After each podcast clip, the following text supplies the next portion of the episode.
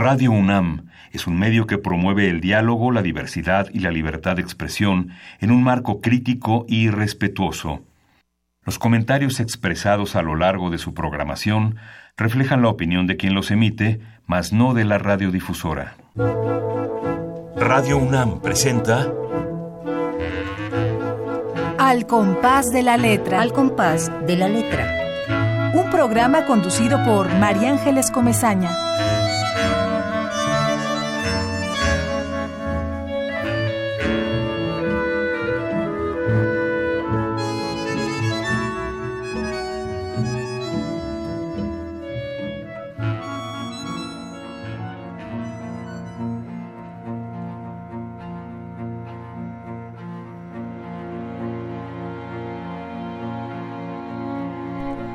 Padre nuestro que estás en los cielos, santificado sea tu nombre, venga a nosotros tu reino. La oración en mi boca, al igual que mis fuerzas se van consumiendo, un resguardo, la barranca, un matorral, unas piedras, una cueva, muchos más disparos, silbando, hiriendo piedras, arbustos, árboles, violando al mundo, mi espalda tocando al frío, mi espalda entre una piedra y la tierra, mi espalda oculta, vecinos cayendo como lluvia, vecinos ya siendo parte de la tierra, volviendo a ella, vecinos cayendo uno tras otro, como si la muerte disparara muertos.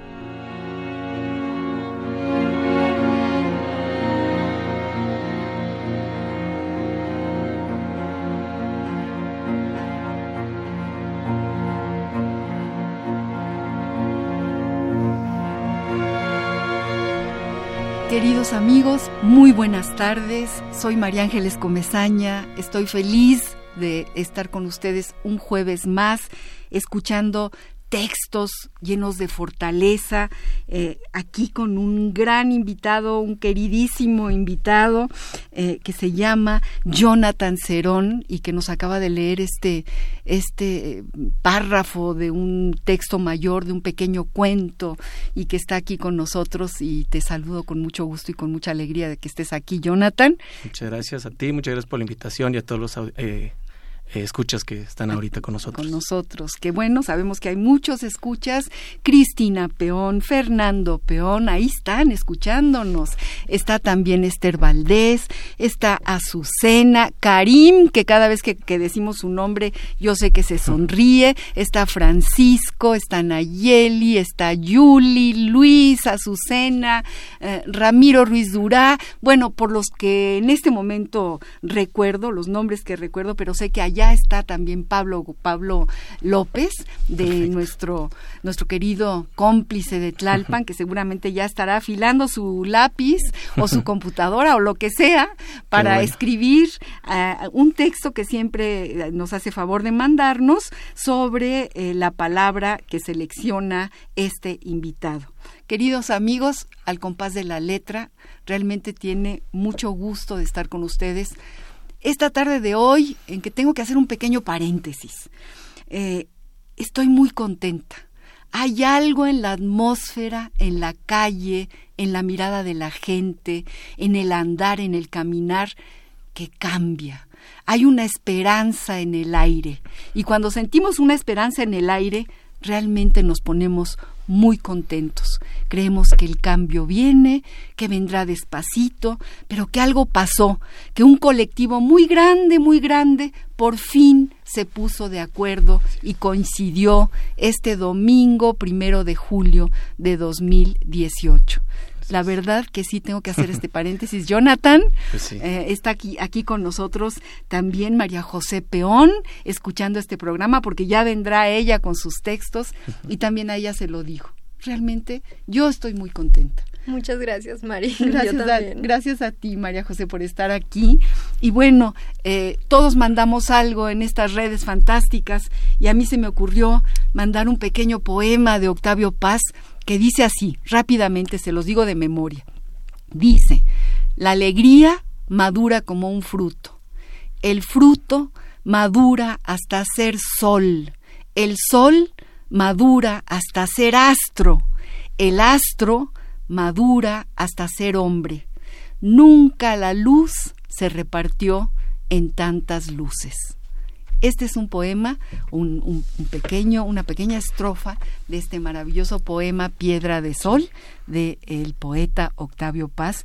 Y no sé por qué, desde que empezó el domingo a las 8 de la noche, en mi oído en, el, estaba el eco de, este, de esta alegría. La alegría madura como un fruto. Cierro este paréntesis y ahora sí los saludo a todos te saludo a ti sobre todo, Jonathan. Gracias. Eh, Jonathan, eh, les voy a, leer eh, su pequeña semblanza que nos han mandado.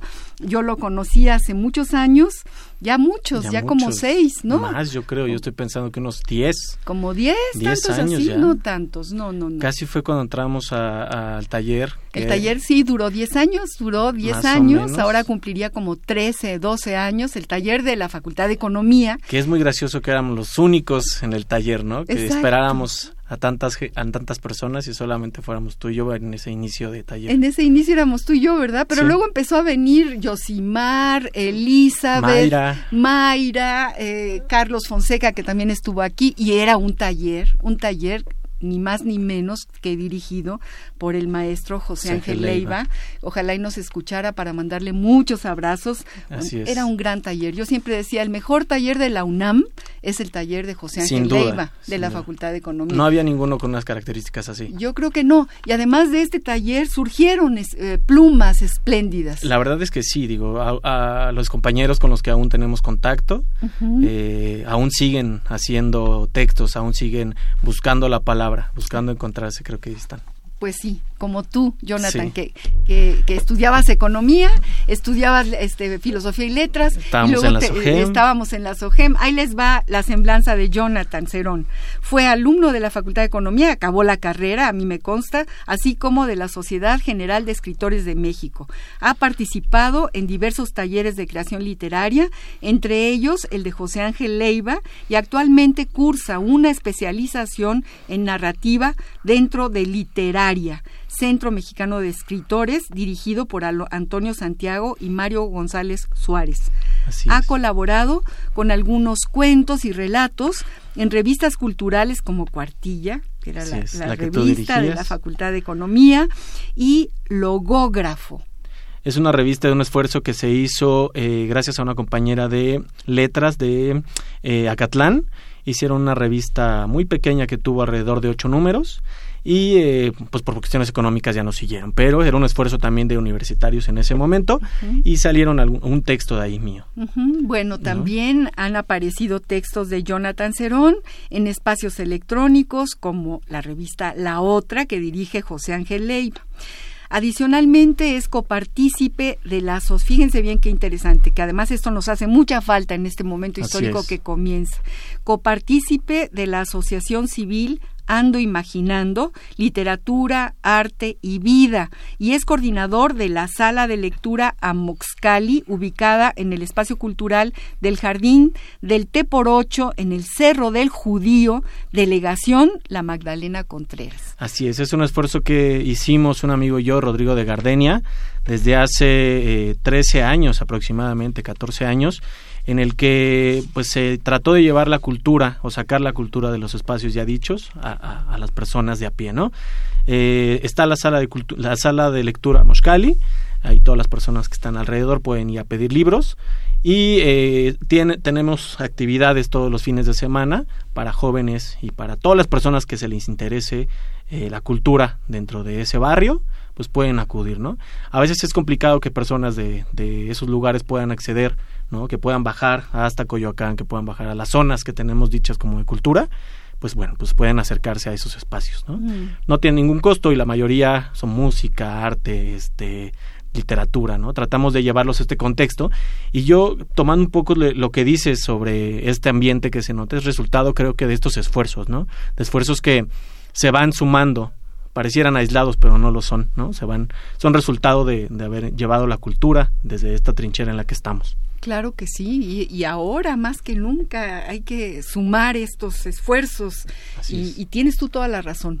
Eh, yo pienso que el mejor festejo del movimiento estudiantil de 1968, es decir, que cumple 50 años en este momento histórico, el mejor festejo fue el del domingo, porque fue la suma de todo lo que ha sucedido desde el maravilloso movimiento estudiantil del 68, con un desenlace brutal y con un montón de muertos, y todo lo que ha sucedido después, hasta llegar a esta primera orilla. Qué bueno. Qué bueno, qué bueno, nos felicitamos todos. Así es. Estamos platicando eh, con Jonathan Cerón, estamos hablando de su obra literaria, de sus cuentos, de su narrativa. Él es poeta, también empezó como poeta en este taller de la Facultad de Economía. Ojalá y nos traiga algún poema, pero bueno, tenemos textos como este pequeño texto que acaba de leer, que tiene que ver con una matanza, Así es. con lo que sucede, la atmósfera alrededor de una matanza. Antes de que me cuentes más sobre este texto, quiero decirles a nuestros amigos y sobre todo a Pablo eh, López de Tlalpan que la palabra que seleccionó Jonathan Cerón es ni más ni menos que esta bella palabra olvido. es el olvido. y bueno, eh, luego haremos un puente, hablaremos de por qué el olvido, pero cuéntanos de esto que acabas de, de leernos. Chayito es el cuento, es el nombre de este cuento. Y básicamente lo que trata es de una mujer, de una indígena, que corre para salvar su vida, ¿no? Eh, venimos o, esta historia o esta alegría que tenemos ahorita viene de muchas matanzas, ¿no? Viene, como tú bien lo dijiste, del 68, viene de Acteal, viene de, muchísimas muertes que hemos tenido en México, ¿no? Y es creo que es, es un pequeño retrato de cómo uno puede salvarse de una matanza y llegar a un pueblo que no va a ser lo mismo, ¿no? Después de una situación así nunca vuelve a ser nada lo mismo. De eso trata Chayito, ¿no? Chayito trata de refugiarse en su propio pueblo, trata de refugiarse en sus vecinos, pero vuelve a llegar al mismo sitio, vuelve a llegar a su hogar y no es lo mismo. Claro. Le falta, le falta a su pueblo, ¿no? Básicamente eso trata de decir Chayito y es una narrativa eh, llena de imágenes, Jonathan, llena de, eh, empiezas, Padre nuestro que estás en los cielos, santificado sea tu nombre, venga a nosotros tu reino, la oración en mi boca, al igual que mis fuerzas, se va consumiendo, un resguardo, la barranca, un matorral, unas piedras, una cueva, es decir, nos metes, nos vas metiendo en este camino, sí, la, la, la en este entorno. La dinámica de este cuento era hacer tan, tan pequeñas las, las imágenes que parecieran disparos, que nos fueran llevando a hacer o que nos fueran llevando a tener eh, eh, una imagen muy muy pequeña y muy concisa de lo que está pasando Chayito, que no es menos que casi salvarse de la muerte, ¿no? ¿Por qué no nos lees dos o tres parrafitos más de este, claro este que Sí. aún no salgo del escondite, aún no anochece. Los solanes y el sombrero, sus tetas y el bigote, los guaraches, algún compadre y algún vecino me cubre me ponen su peso, su piel, sus huesos. Encima de mí salvan mi vida. Se ofrendan, dan la muerte por mí. Me cuidan. Viene el día olor a pólvora, viene el día, mira y esconde los ojos. Las nubes ponen su brazo y lo dejan llorar.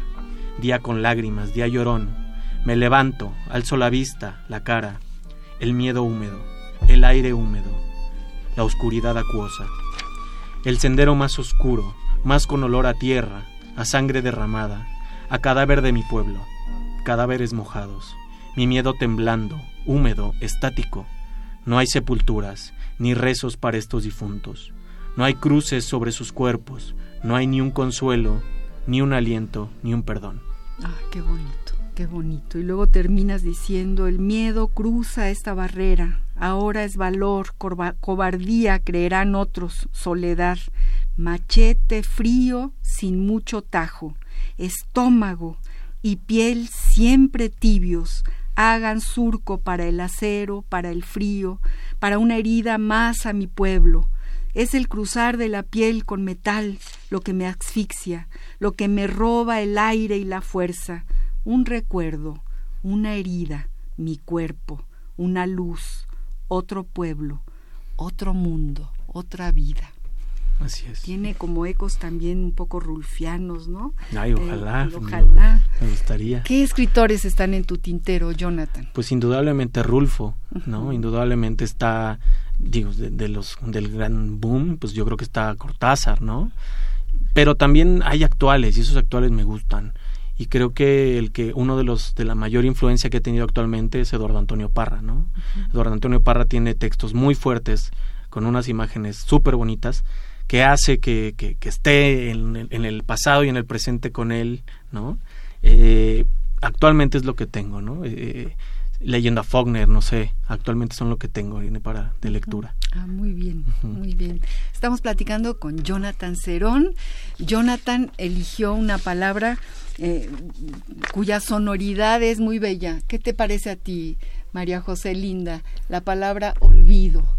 Eh, puede ser nostálgica, puede ser... ¿Qué te evoca el olvido?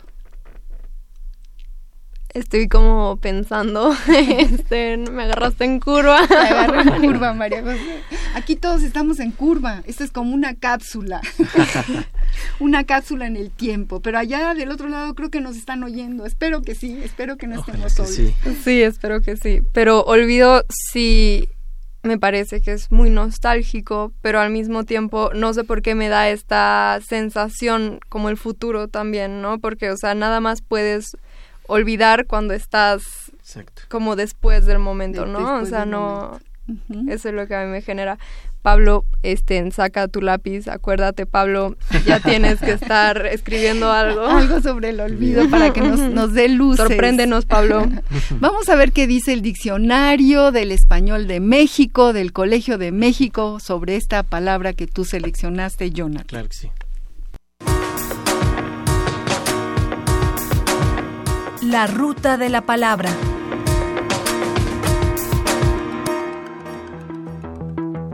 Olvido. Sustantivo, masculino. 1.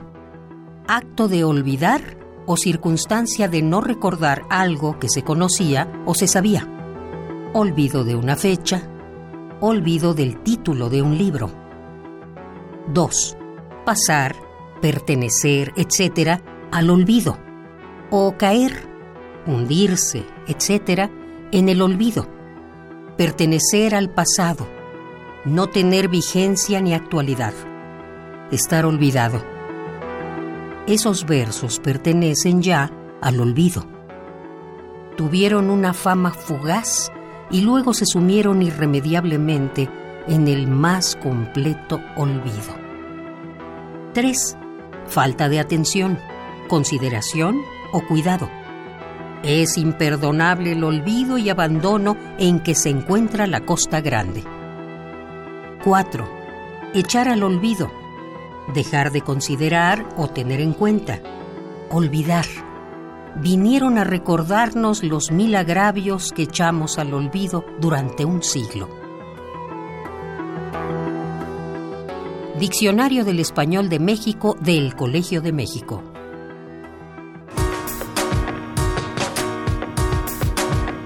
La ruta de la palabra.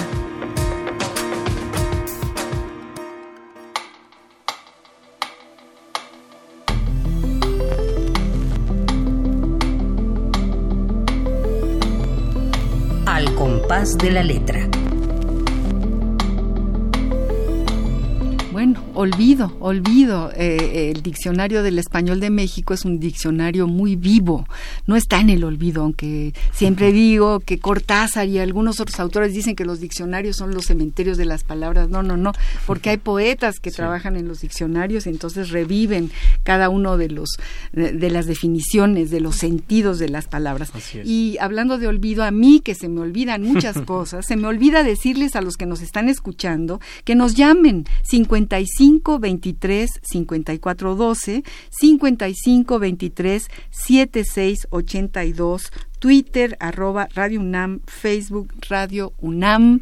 Eh, llámenos, escríbanos, pregúntenle a nuestro invitado todo lo que ustedes quieran. Estamos eh, con Jonathan Cerón, con María José Peón, que también está aquí como invitada, como, como invitada oyendo este programa, y eh, queremos que, que ustedes nos digan qué tienen de olvido sus sentimientos o qué cosa echamos al olvido o por qué tú seleccionas esta palabra.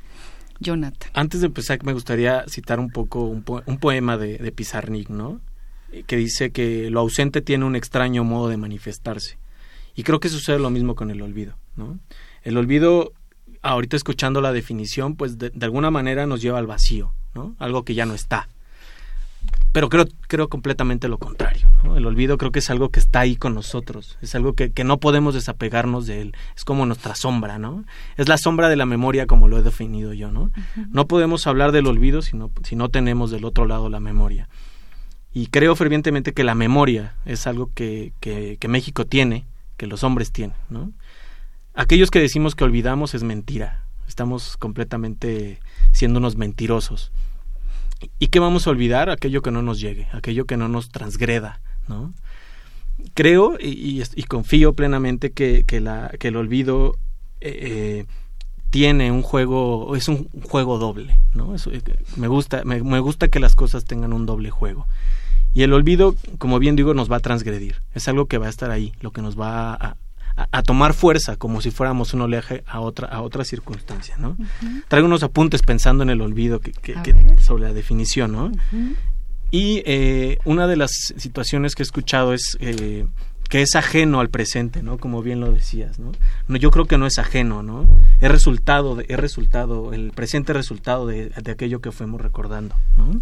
Eh, no sé, no sé en este caso ustedes qué piensen del olvido. ¿no? no, bueno, me parece que lo estás definiendo verdaderamente eh, en, en, en, el sentido contrario, digamos. Sí. Es decir, no, no puede haber nada sin su contrario. ¿Qué, qué piensas tú, María José? Bueno, Jonathan, yo creo que más bien el olvido es una elección, ¿no? O sea, y que debe respetar, o sea, estoy totalmente de acuerdo de que eh, no existe, que es una mentira eh, olvidar algo que siempre sí. va a estar ahí, pero también es una elección querer como ponerlo a un lado, ¿no? Y este es que el problema es que lo hacemos a un lado, pero no lo olvidamos, ¿no? no Todos traemos un recuerdo, por más feo, por más bello que sea, que normalmente nos acordamos más de las cosas feas, de aquello que no nos gusta, ¿no? Uh -huh. Es que no me gusta tal persona porque es así, ¿no? La borro, la, la borro, exacto, la quiero olvidar.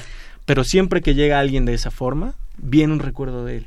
Uh -huh. Ah, como tal persona, ¿no? Como que nuestra vida eh, eh, está construida eh, sí. de toda, de, de, la memoria, incluso de la memoria del olvido. Exacto. Porque exacto. el olvido también tiene una memoria y, y, y, de pronto se presenta, como tú dices, como un fantasma, ¿no? Como una sombra.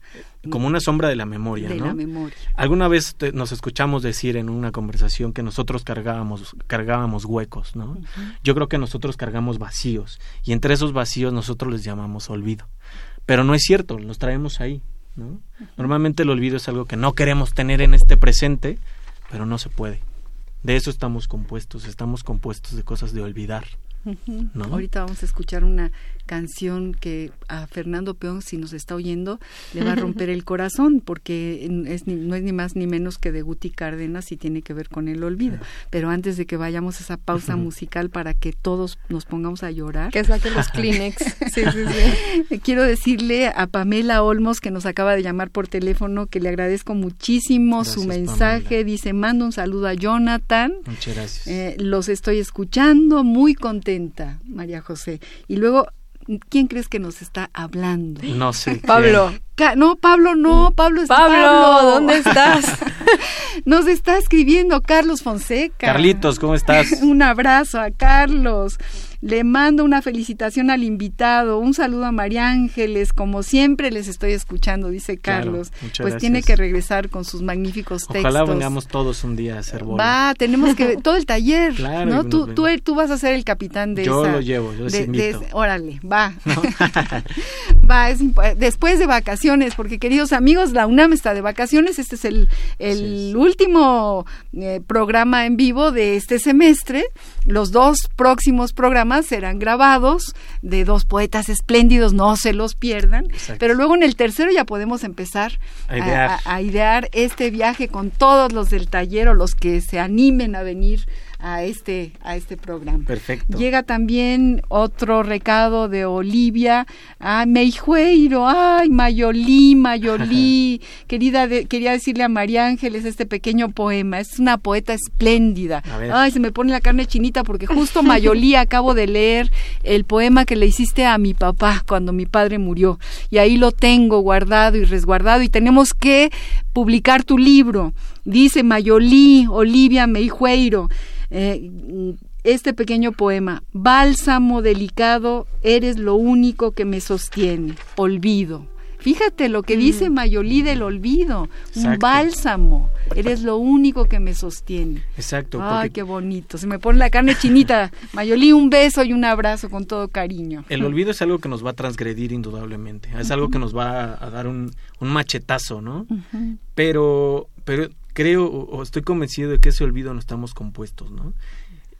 ¿Por qué, ¿Por qué escogimos la palabra olvido? Me, preguntaban hace rato ustedes, ¿no? y, eh, yo vivo, vengo de una familia pequeña, ¿no? Mi familia yo creo que en total se compone de 11 personas, considerando ya los nietos. Pero dentro, yo me crié con dos ancianos, ¿no? Me crié con mi abuela y con mi abuela. personas? Sí, 11 personas es toda mi familia. Ah, ok, no, no 11 hermanos. No, 11 Ok, eso no es sostenible. bueno, entonces viví mi infancia y parte de mi juventud con dos ancianos, mi abuela Leonor y mi abuelo Andrés. Y me, y, me, y me acuerdo mucho de ellos con el olvido, porque me sabía de memoria todas las historias de mi abuelo. Y entonces todas las historias de mi abuelo, te prometo que no se le olvidaba el mismo detalle que siempre me contaba. Y entonces ahí comprendía que esa transgresión era importante para las personas. Si tú llegas a tener una sensación que te transgreda, no lo vas a olvidar. Ah, qué bonito. Yo recuerdo que tú ibas ahí a la Facultad de Economía a hablar por teléfono para que te le llevaran el oxígeno a tu abuelita. Claro. Nunca ah, me olvido. Nunca me olvido hablando del olvido. Y el olvido es una palabra y la palabra está viva y la palabra crece y, como palabra, además qué bonito suena. Es palabra, es sensación. Es sensación. Sí, sí, sí, sí, sí. María José nunca, nunca en su vida puede olvidar a su abuela abuela. en maya eh, se dice chichi, y ella tiene un texto magnífico que cuando venga a su programa lo leeremos completo de su, de su abuela que yo también conocí, Lucy, que, que quisimos todos muchísimo. Es que los abuelos son lo máximo, ¿verdad? Lo máximo, los abuelos eh, son los que recuperan todo olvido. Vamos a una pausa musical, a esta que le prometimos a Fernando y que nos prometimos a todos, a Guti Cárdenas, para olvidarte a ti.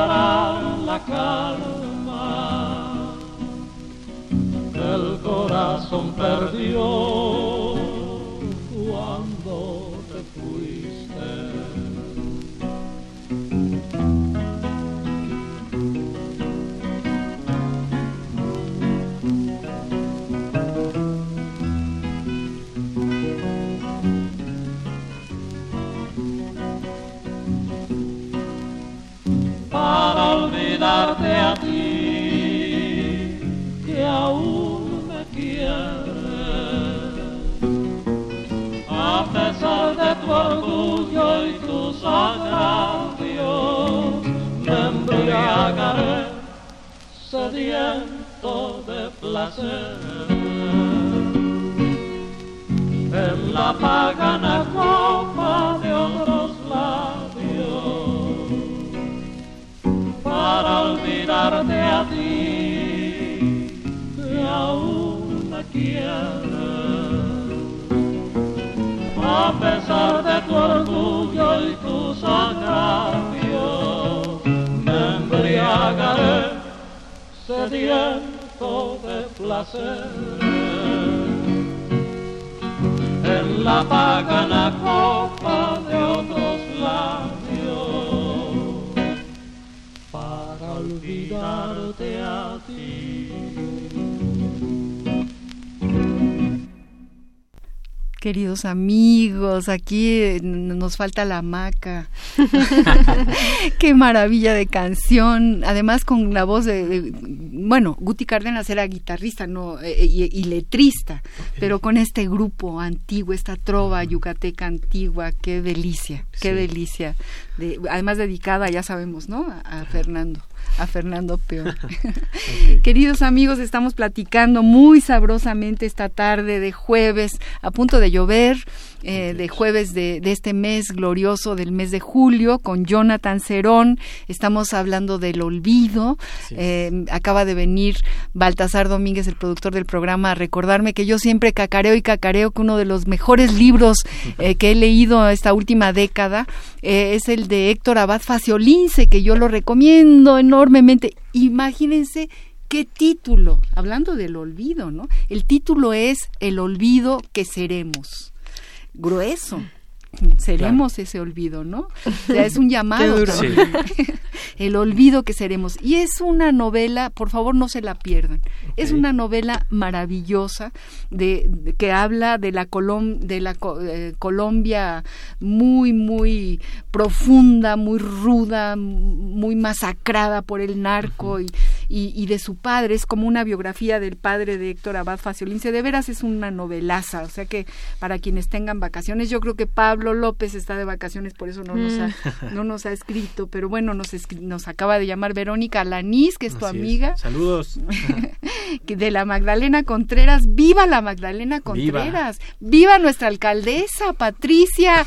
¿Patricia qué? No sé si, eh, no me acuerdo del, del primer apellido, pero el segundo es Couturier. Esa se me quedó en la Una joven fantástica que va a todos los barrios, desde la Malinche hasta San Jerónimo, Lídice, no, bueno, a todos los pueblos. Pueblo originario, la Magdalena Contreras. Así es. Todos votamos porque, porque siguiésemos siendo pueblo originario. Recuerdo que Cristina Barros, que es una activista de la Magdalena Contreras, iba y nos decía, hay que votar para que sigamos siendo un pueblo originario. Estamos hablando de... Eh, narrativa. Eh, queremos que Jonathan nos lea algo más de lo que ha escrito y que nos cuentes ¿Cuándo empezaste a escribir? Eh, ¿Por qué? ¿Quién fue el que te el que te llevó la mano y te dijo a ver qué se siente cuando escribes un enunciado y te llega al corazón y se lo quieres dar al que te escucha? Bueno, pues cómo llegué a la literatura, pues es algo bien bien fortuito, ¿no? La verdad es que no me gustaba leer, no me gustaba estar entre este ambiente literario, este ambiente cultural, pero tenía que pasar literatura en la prepa. Entonces, yo me acuerdo que había sacado dos en mi calificación final, ¿no? Y entonces me decía, no, pues no, ya reprobé. ¿Pero en todas las materias? No, no, no, en literatura, nada más había sacado dos. Imagínate. Y entonces pues tenía que reponerme, ¿no? Y entonces me acuerdo que iba a haber un concurso de, de, poesía y en ese concurso de poesía pues me dijo la maestra, si quieres subir puntos, entra. Y así es como hice mis primeros este, esfuerzos por un, por un poema, ¿no? La verdad eran poemas bien cursis y bien aburridos, pero me hicieron sacar un 6 que cuando fui a presentar el extra me dijeron, oiga, usted ya, no, usted ya pasó. No, yo saqué dos. No, usted ya pasó, ya no puede meterlo. Por, fíjate lo que hace la poesía. Bueno, pues entonces de ahí me puse a leer, ¿no? Y no me encontré mejor alivio, alivio en el sentido de tener tiempo para mí, de querer hacer algo para mí, que era leer. ¿no? Entonces ahí fue que me empezó a gustar la literatura. Cuando me empezó a, llamar la atención escribir, cuando quise enamorar a alguien, ¿no? Cuando me enamoré de alguien y dije, ¿y ahora cómo le digo que me gusta, no? ¿De qué manera? Y no había otra forma que con las palabras, ¿no? Yo creo que si llegaba y la abrazaba y le daba un beso me iba a dar un, un cachetadón. Pero no, no, creo que fue por las palabras y creo que me la creí bien, ¿no? Me la creí que, que poco a poco puede uno ir haciendo un, un, hilera, una hilera de palabras que bien pueden sonar bonitas y que además pueden transmitir algo en el cual se identifica alguien más, que eso es lo más interesante, que hay alguien, que hay alguien que también puede sentir algo de lo que tú estás teniendo. Así es, que haya un eco de lo que escribes. Yo te recuerdo muy jovencito, sigue siendo muy jovencito, quiero decirles, y que estabas entre dos, entre dos aguas, estabas estudiando la carrera de economía y te querías salir de la carrera. ¿Y cómo llegaste al taller de, de José Ángel? Yo no sé, ¿cómo pues fue? pues es que más bien tú empezaste a tener la curiosidad de generar un taller y yo creo que estaba por, estaba eh, influenciado por mi amigo Rodrigo de Gardenia de querer entrar a literatura, ¿no? Eh, nos veíamos leer y, era una, conversación muy rica, decir, ¿ya leíste este? Sí, ya lo leí, ¿no? Era una conversación que me fue gustando y que, y que sentía que no lo hacía mal, ¿no? Que sentía que me gustaba, me gustaba dar una opinión y en esa opinión valía. Entonces, eh, me dijo, oye, pues la escuela de escritores. Ah, perfecto, ya estaba viendo cómo... Estabas en la Facultad de Economía y ahí entraste a SOGEM. A SOGEM, ¿no? y tenía esa disyuntiva, ¿no? No, no sabía, me sentía más seguro de por este lado de la literatura. Digo, ahora he terminado la carrera, pero aún sigo sintiendo que me gusta más la literatura, ¿no? La, economía yo creo que fue por un juego, ¿no? Mi tío Antonio me decía que era como jugar al, al Monopoly, ¿no? Y creo que por eso llegué, pero a, a final de cuentas eh, la literatura, ahí está mi corazón. Ahí está tu corazón. ¿Y sigues escribiendo y sigues generando textos? Sí, actualmente estoy haciendo una novela que se llama María vive en seis habitaciones, ¿no? Eh, estoy tratando de generar una atmósfera del poliamor, ¿no? Estoy pensando que todos buscamos o, tenemos una pareja fijándonos en muchas otras que hemos tenido, ¿no? Pero a final de cuentas siempre hay un, un amor imprescindible, ¿no? Hay un amor que siempre está ahí. Y ese amor que, que, no está en el olvido, usando la palabra, eh, se está compuesto por, por diferentes amores. Y María vive seis habitaciones, es eso, una persona que, que vive en tu propia casa, que está repartida, ¿no? La que quisieras tener siempre, la que fuera perfecta para ti. De eso va, de, de alguna manera, María. Y una novela. Uy, uy, uy. Eso sí, además tú eh, tenías, y sigues teniendo desde luego, los textos que yo me acuerdo de haber leído tuyos o haberte escuchado leerlos, eran como muy concisos, como cuentos cortos, que es muy difícil escribir un cuento corto. Sí. Es más difícil que, que escribir eh, de largo aliento. ¿no? Sí. Bueno, ¿La novela la planeas? ¿Tienes ya el tema? ¿Tienes un hilo conductor o va saliendo? Va saliendo, no, va saliendo? Eh, hace poco escuchaba la forma de hacer novela, ¿no? Eh, eh, de, algunos escritores y, y, yo sí tengo que generar un mapa, ¿no? Tengo que saber qué va a ser o, para dónde o qué voy a decir en este capítulo porque al igual soy muy distraído y entonces se me va la idea o, o doy mucho, mucha vuelta para, para llegar al tema, ¿no? eh, y, y estoy en el inicio de esa novela, ¿no? Tengo en mente algunas otras, digo, bueno, estoy, estoy planeando justo para el siguiente bloque que vamos a hablar, te contaré la novela que también estoy pensando, y esta experiencia de economista me ha llevado a pensar en, en, en, la tristeza y en, y en ese sentimiento que tenemos las personas que trabajamos en una oficina, ¿no?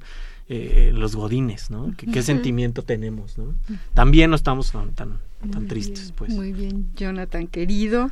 Eh, estamos platicando con Jonathan Cerón, hablando de, de, su narrativa, de su obra literaria, de sus sueños, de sus planes, de su novela. Cuando, cuando estés en la novela hay que venir aquí a, a presentarla. y tenemos un recadazo fantástico de, de ni más ni menos que Fernando Peón, a quien le hemos, casi, casi le hemos dedicado eh, este, este olvido y esta canción, dice Fernando, llamo para agradecer a María Ángeles la generosidad de su programa. Fer, gracias a ti, estoy escuchándolo con muchísimo gusto. ¿Qué te parece, María José?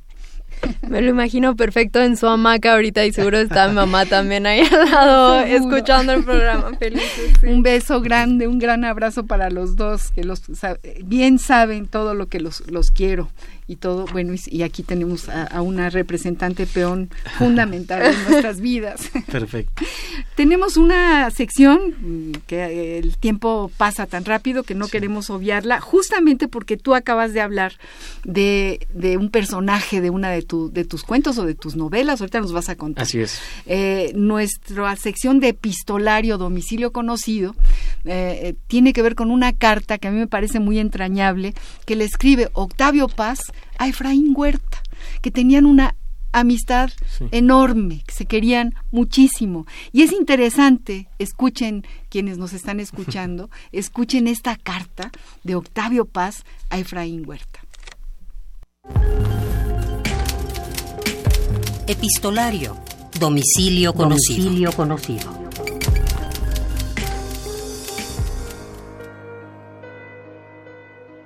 Carta de Octavio Paz a Efraín Huerta, Nueva Delhi, a 19 de octubre de 1964.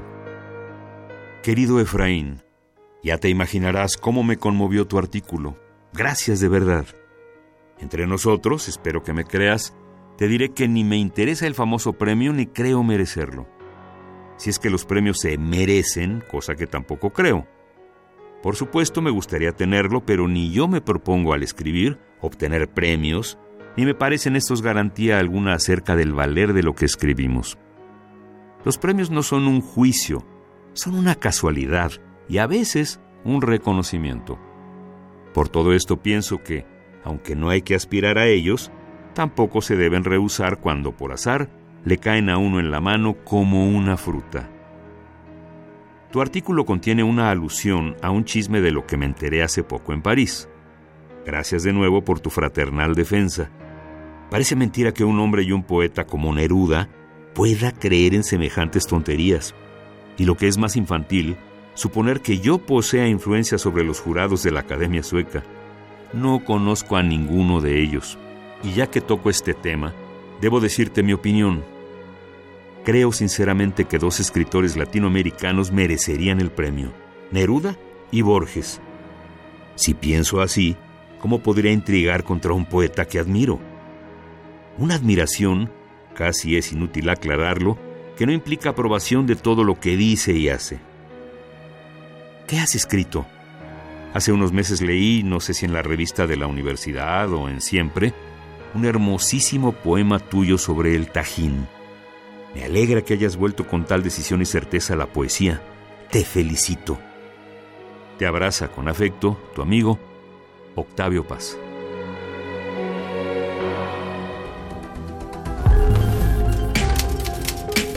Epistolario. Domicilio conocido. Domicilio conocido.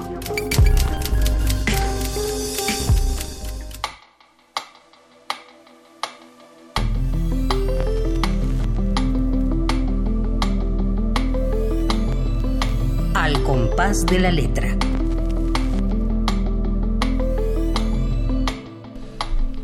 Queridos amigos, estamos aquí platicando con Jonathan Cerón, joven escritor, narrador, casi casi cronista. Yo diría que tienes mucho es- el estilo de una crónica. Podría ser un, un cronista eh, muy importante, porque tienes esa esa eh, maravilla en tu pluma de describir lo que nadie ve, lo que está detrás de las cosas, que de eso se trata la literatura, ¿no? Es decir, tú tienes una mirada en el patio de atrás de lo que está sucediendo y de las palabras. Las palabras también tienen un patio de atrás. Sí, seguramente. Y hay que descubrirlo para poder pla- plasmarlo en algún texto. Y bueno, eh, a- a- acabamos de escuchar esta carta espléndida de Octavio Paz a Efraín Huerta, donde qué maravilla que un Octavio Paz diga, a mí no me importan los, los premios, nadie se los merece. Eh, Coincido, coincido con él. Y no escribo para que me premien, ¿no? Esta idea de, de los grandes premiados, ¿no? Hay, hay ahí toda una historia bastante fea en torno a, a quienes van en busca de eh, es- los premios. Eh, se olvidan, ahora sí que hablando del olvido, se, Se olvi- olvidan. de lo que es fundamental, ¿no? Que no es precisamente la, la, la búsqueda de, de el premio. Y qué interesante también eh, que nos vayamos enterando en una carta, porque la carta tiene otra Sí. forma de intimidad que no tiene ninguna otra forma de escritura. Es como una carta de amor, es lo íntimo, lo más profundo, ¿no? O una carta política, como en este caso que, que con mucha confianza Octavio Paz le, le declara y le dice a, a Efraín Huerta y además habla de su poema El Tajín, que es el poema más maravilloso, uno de los grandes poemas de, de Efraín, Efraín Huerta. Huerta. Y tú nos decías, eh, Jonathan, que tienes a un cartero dentro de tu narrativa. Sí, estoy generando un... un- estoy pensando todavía en la historia de, de- de mi novela, ¿no? Eh, esta novela se llama ¿Quién será mi madre? Y, y ¿Quién será mi madre? es la historia de, de un hombre que empieza a mandar cartas por la, necesidad de encontrar a su madre. Vi- Vive en un pueblo lleno de mujeres, porque todos los hombres se han ido, y el único sobreviviente es él, gracias a que su padre era cartero, eh, cartero de los que envían, de los que van a dejarlas. pero él, él en esa necesidad o en ese redescubrirse encuentra su vocación que es de cartero, pero de los que es, un escribano, ¿no? Entonces, eh, repleto, lleno de, de, esa vocación de irlas a dejar, encuentra que él no sabe quién suene su madre, ¿no? Podremos o tenemos en la idea de que todos podemos saber quién es el no sabemos quién es el padre, porque madre tenemos solo una, pero él es al contrario, quién es mi madre, ¿no? Y entonces en una de, cada una de ellas va a tratar de intentar eh, o va a intentar, perdón, conocer o redescubrir quién es su madre, ¿no? Mm. O sea, tratar de convencerla de señora, yo tengo estos rasgos de usted. Ah, pues está, suena, suena padrísimo. ¿Y tienes ya algún texto eh, avanzado o nada más tienes la idea? en, ese estamos en ese estamos trabajando. Tengo borradores de, de ese texto. Aún no quise traerlos porque dije, se me parecería como revelar algo que no estoy seguro de dónde está yendo. Pero ese es, el, ese es el gusto de, de, esa novela, ¿no? O sea, ¿quién, ¿quién, es mi madre? ¿no? Me acabas de, de recordar una de las grandes películas que yo, yo creo que de las que más me han llegado al corazón eh, es una que se llama Estación Central, una película brasileña, eh, porque habla de estas personas que se sientan a escribir las cartas de los iletrados. Y es una maravilla porque en la estación central de un pueblo de, Brasil profundo está una mujer fantástica escribiéndole las cartas, lo que le dictan. ¿no? Es como una imagen poética, una imagen maravillosa. ¿no? Y, bueno, ella eh, cobra no sé cuántos pesos por, por cada una de las hojas según el número de palabras y tiene su maquinita de escribir y va escribiendo, va escribiendo. Y, y luego eh, también las tiene que llevar al correo tiene que, llevarlas. Y muchas veces no las lleva. Y entonces tiene un conflicto con ella misma y una culpa tremenda. Es una belleza de películas y por ahí se la encuentran en, en estas redes, eh, no, no dejen de verla porque es un poema esta película. Y tiene que ver con esto que tú dices, con este, el cartero, el esperar. Yo recuerdo que, recuerdo el sonido de cuando llegaba el cartero, recuerdo su mochila, el silbato, eh, recuerdo, esperábamos al cartero, mi, mi familia vivía en España y tardaban 20 días en llegar las cartas y yo sabía que venía una carta viajando desde el otro lado del, del, mundo y que llegaría en algún momento. Cuando me contaste que tenías una sección específica de las cartas, fue para mí un, un, una luz, ¿no? Porque yo sabía que las cartas estaban en el olvido o que estaban poco, eh, poco usadas ya, ya en México, ¿no? eh, en ese tiempo, cuando, bueno, hace tiempo, en unos años, eh, encontré un libro que se llama Cartas a Claras de Juan Rulfo, ¿no? Pensando un poco en la intimidad que hablas, que hablas tú sobre ellas, encuentras un Rulfo, un Rulfo íntimo, ¿no? Mm. Encuentras un Rulfo que también tiene dudas, un Rulfo que es fuerte, ¿no? Un Rulfo papá, ¿no? un Rulfo esposo. Eh, un Rulfo que trabaja, no es, no es solamente el Rulfo el gran escritor, el gran escritor o el Rulfo que está detrás, ¿no? Del Pedro Páramo. Eh, a mí me gustan mucho las cartas, ¿no? Me, me, parece que hay una intimidad eh, y una soledad tan exquisita que nos hace que, que, bueno estudiaba un poco para el programa no y llegaba y tenía la conclusión de que hay un juego de la imaginación no hay una hay un tiempo suspendido como bien lo has dicho en donde tenemos que llevar o, o, para ordenar las ideas pensamos en el otro. Así es. Pensamos en lo en cómo está actuando no y tenemos una memoria de cómo es él pero en ese transcurso de, ir la carta, nos, nos, quedamos en ese tiempo, nos quedamos en, en, ese momento, ¿no? En el comercial de la novela, por decirlo de alguna manera. En el suspenso, así, así es. Eh, eso es lo que más, más, me agrada de las cartas, ¿no? Las cartas tienen ese tiempo que no, no tenemos ahora, ¿no? Hace rato hoy venía platicando con mi amigo Germán y le decía, es que yo creo que las cartas van de acuerdo, o, la respuesta de las cartas van de acuerdo a la sociedad en que vivimos. Por eso es que tenemos que, ahorita tenemos esa presura o esa premura de querer eh, ya responder algo que ni siquiera, ¿no? Ni siquiera nos ha llegado en el sentido de que no lo hemos comprendido. Y antes leíamos una, dos veces la misma carta y la respirábamos y decíamos, qué bonito me está escribiendo, qué bonito me está convenciendo. Y es un poco que, que, las cartas nos estamos perdiendo intimidad. Es como la voz del silencio también. En efecto, sí. Jonathan, yo soy del 96, a mí no me tocó. no, bueno. Pero ¿qué tal sientes lo que está diciendo Jonathan? Sí, claro, ¿Eh? claro. ¿Verdad que sí, María José? Bueno, estamos muy felices porque desde luego has tenido un éxito enorme, Ah, han tenido gracias. mis invitados de hoy.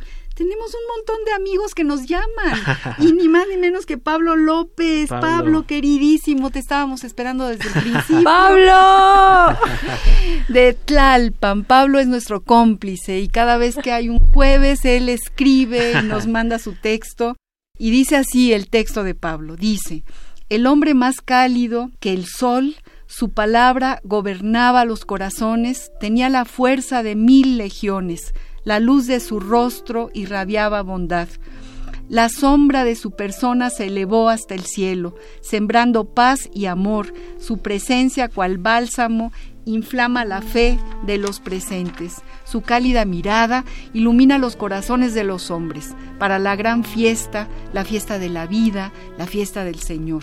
La montaña presta oídos a la palabra, vean qué bonito, Sí. haciendo la palabra viva. El silencio guarda los secretos de la letra.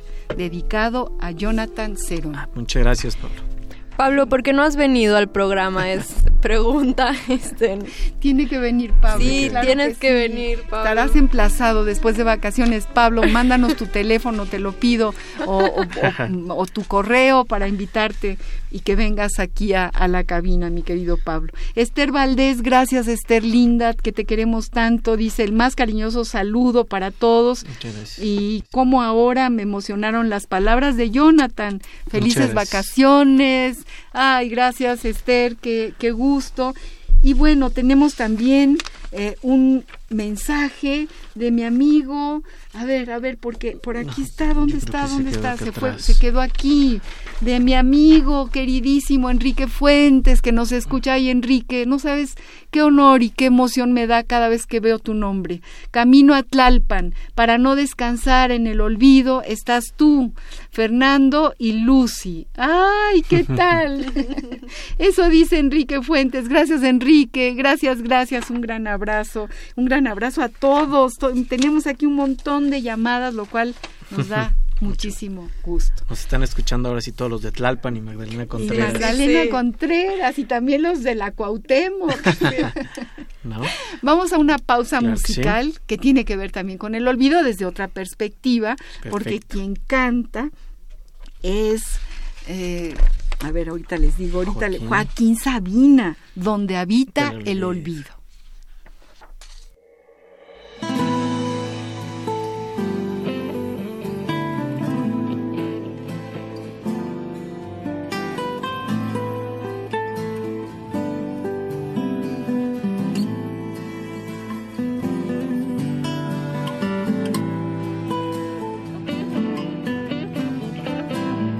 Cuando se despertó, no recordaba nada de la noche anterior, demasiadas cervezas. Dijo al ver mi cabeza al lado de la suya en la almohada y la besé otra vez. Pero ya no era ayer, sino mañana. Y un insolente sol, como un ladrón entró por la ventana. El día que llegó, tenía ojeras malvas y barro en el tacón, desnudos pero extraños. Nos vio roto el engaño de la noche, la cruda luz del alba, que era la hora de huir. Y se fue sin decir, llámame un día. Desde el balcón la vi perderse en el trajín de la gran vía. Y la vida siguió. La vida siguió y la vida siguió y el tiempo se nos va como agua en este programa al compás de la letra.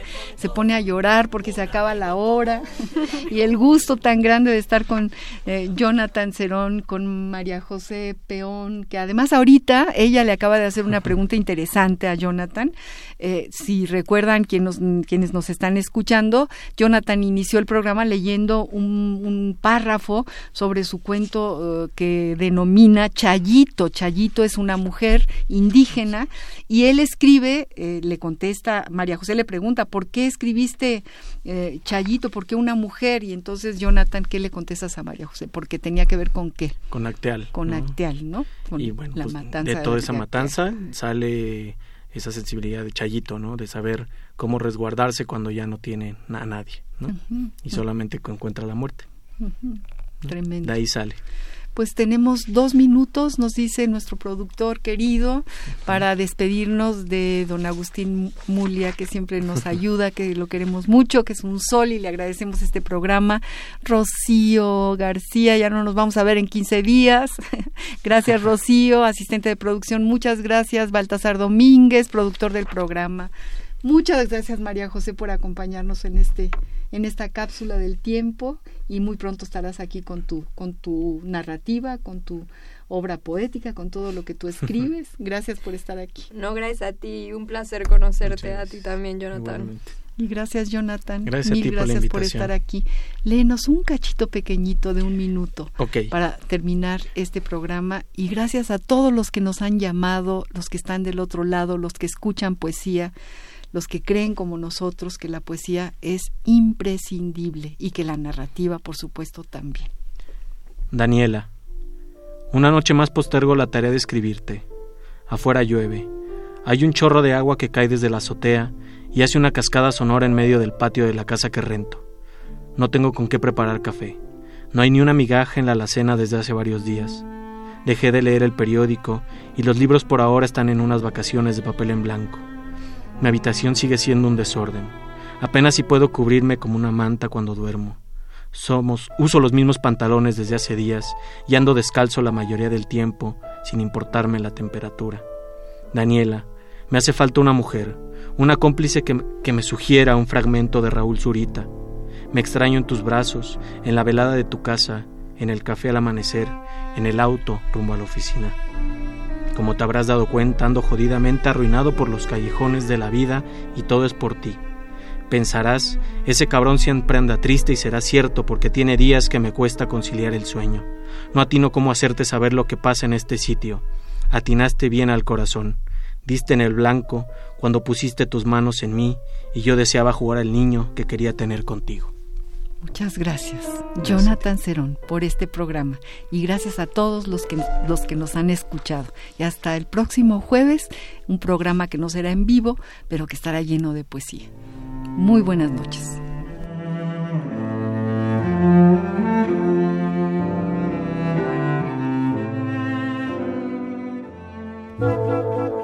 Radio UNAM presentó al compás de la letra. Al compás de la letra. Un programa conducido por María Ángeles Comezaña.